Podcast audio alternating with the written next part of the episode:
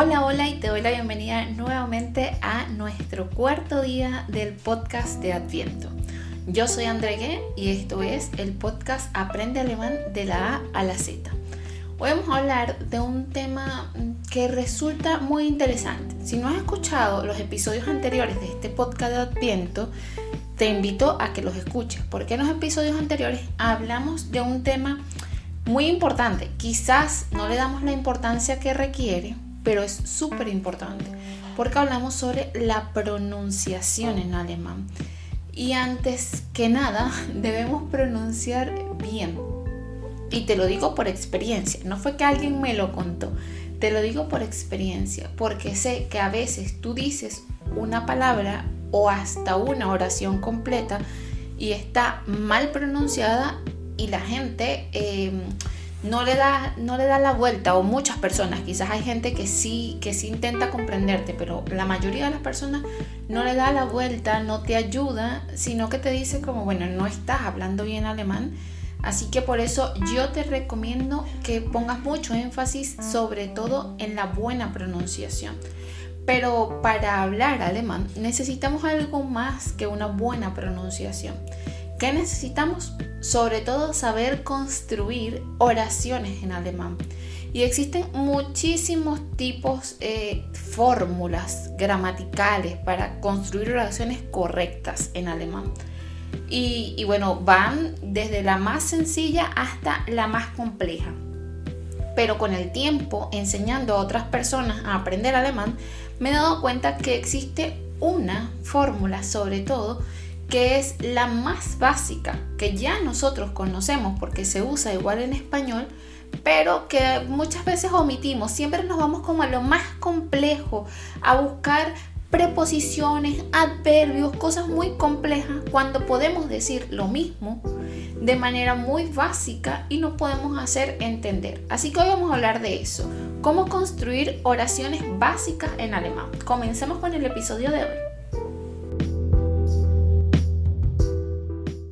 Bueno, te doy la bienvenida nuevamente a nuestra puerta número 4 y gracias por estar aquí y por escuchar este podcast de Adviento donde cada día vas a tener un kleine Überraschung, una pequeña sorpresita en la que vamos a ir descubriendo poco a poco algunas perlas, algunas píldoras importantes para aumentar más y más tu aprendizaje de esta maravillosa lengua alemán y vamos a hablar de la fórmula básica, la, la estructura de la oración básica.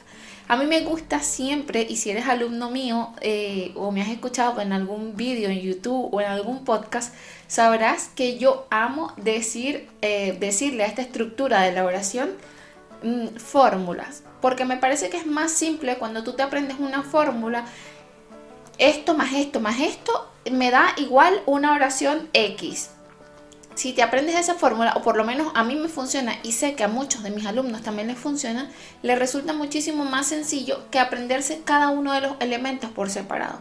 Vamos a hablar hoy de la oración más simple y como te dije al comienzo de este episodio, hay muchas veces que nos complicamos la vida. Cuando pensamos en aprender alemán, pensamos en de una vez, nos vamos a los casos, a las preposiciones, a cómo conjugar y cómo declinar. Y resulta que no necesitamos que sea tan complejo.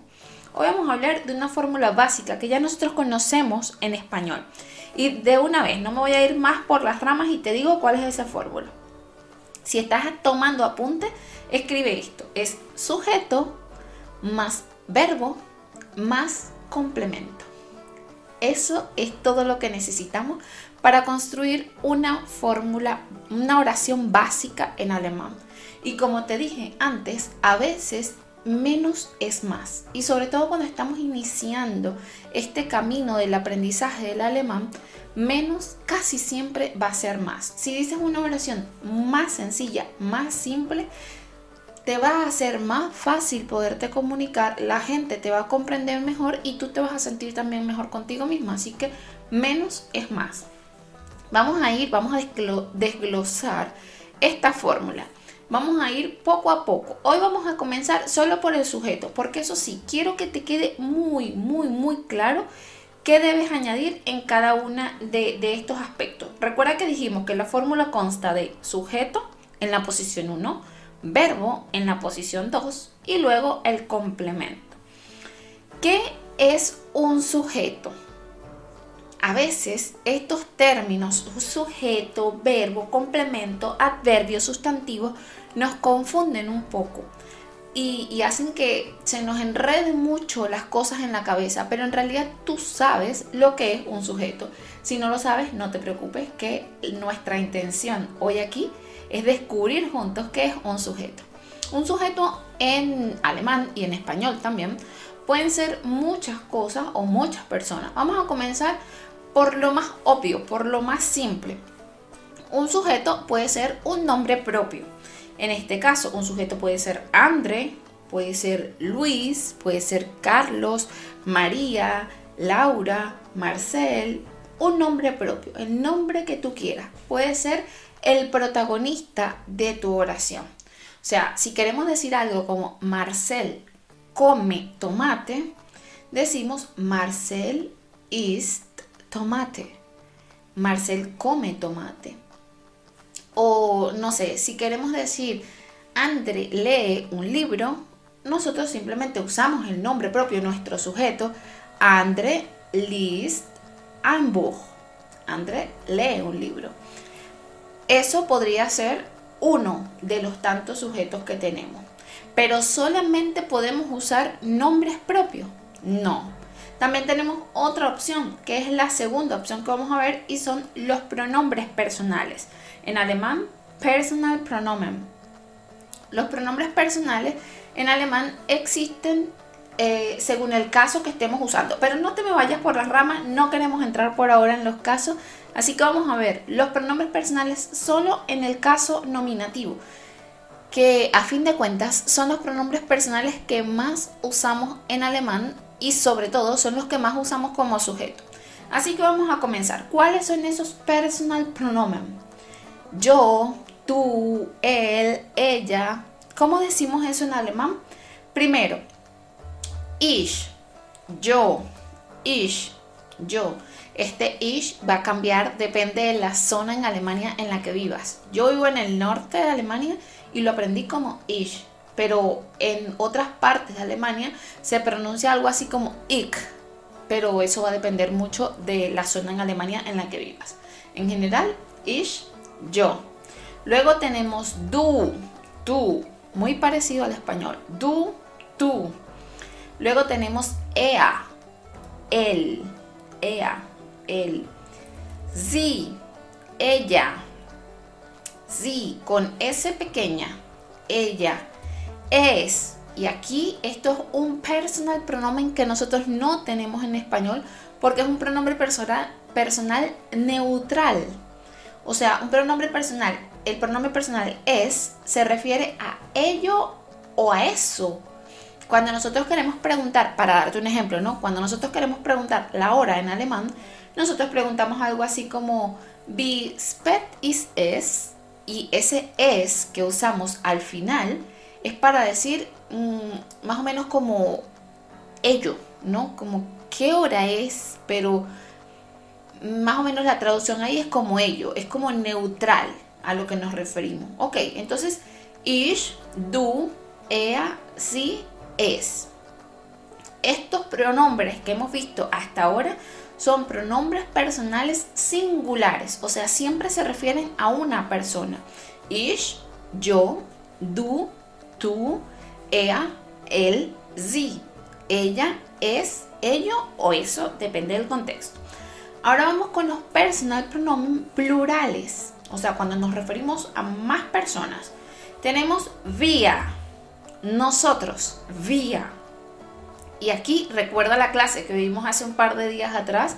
Tenemos vía con W, vía, que significa nosotros, pero cuando tenemos vía con B, vía, es cerveza. Entonces, ojo allí con la pronunciación. Vía, nosotros. Ia, vosotros. Y luego tenemos sie, de ellos y ellas. Y otra vez sie, pero con S mayúscula y es de usted o ustedes. Ahora fíjate aquí en los pronombres personales voy a hacer una aclaración importante porque tenemos tres veces el mismo pronombre sí.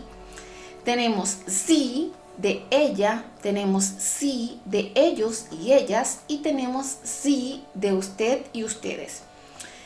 ¿Cómo podemos reconocerlos? Cuando estamos hablando de ella o cuando estamos hablando de ellos o cuando estamos hablando de usted?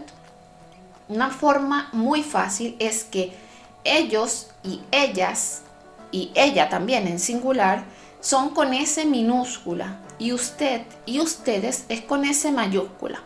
Entonces ya ahí podemos identificar usted y ustedes. Pero ¿cómo distinguimos cuando estamos hablando de ellos y ellas o simplemente de ella? Bueno, eso lo vamos a identificar según el verbo que estemos empleando. Más adelante, en otra clase, vamos a hablar de los verbos eh, de las oraciones, ¿no?